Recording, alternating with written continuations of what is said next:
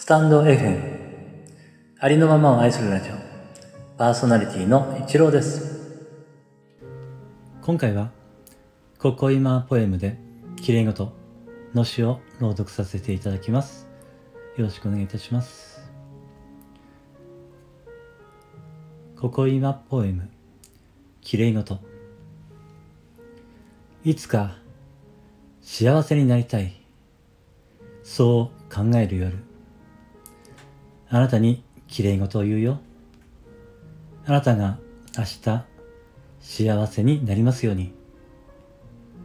幸せは巡り合わせ。必ずあなたの元にもやってくる。それは明日かもしれないし100年後かもしれない。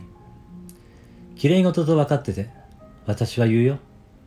あなたが明日幸せになりますように。流れ星が辺りにささやく。今夜聞き漏らさないで。そう、幸せを見逃さないで。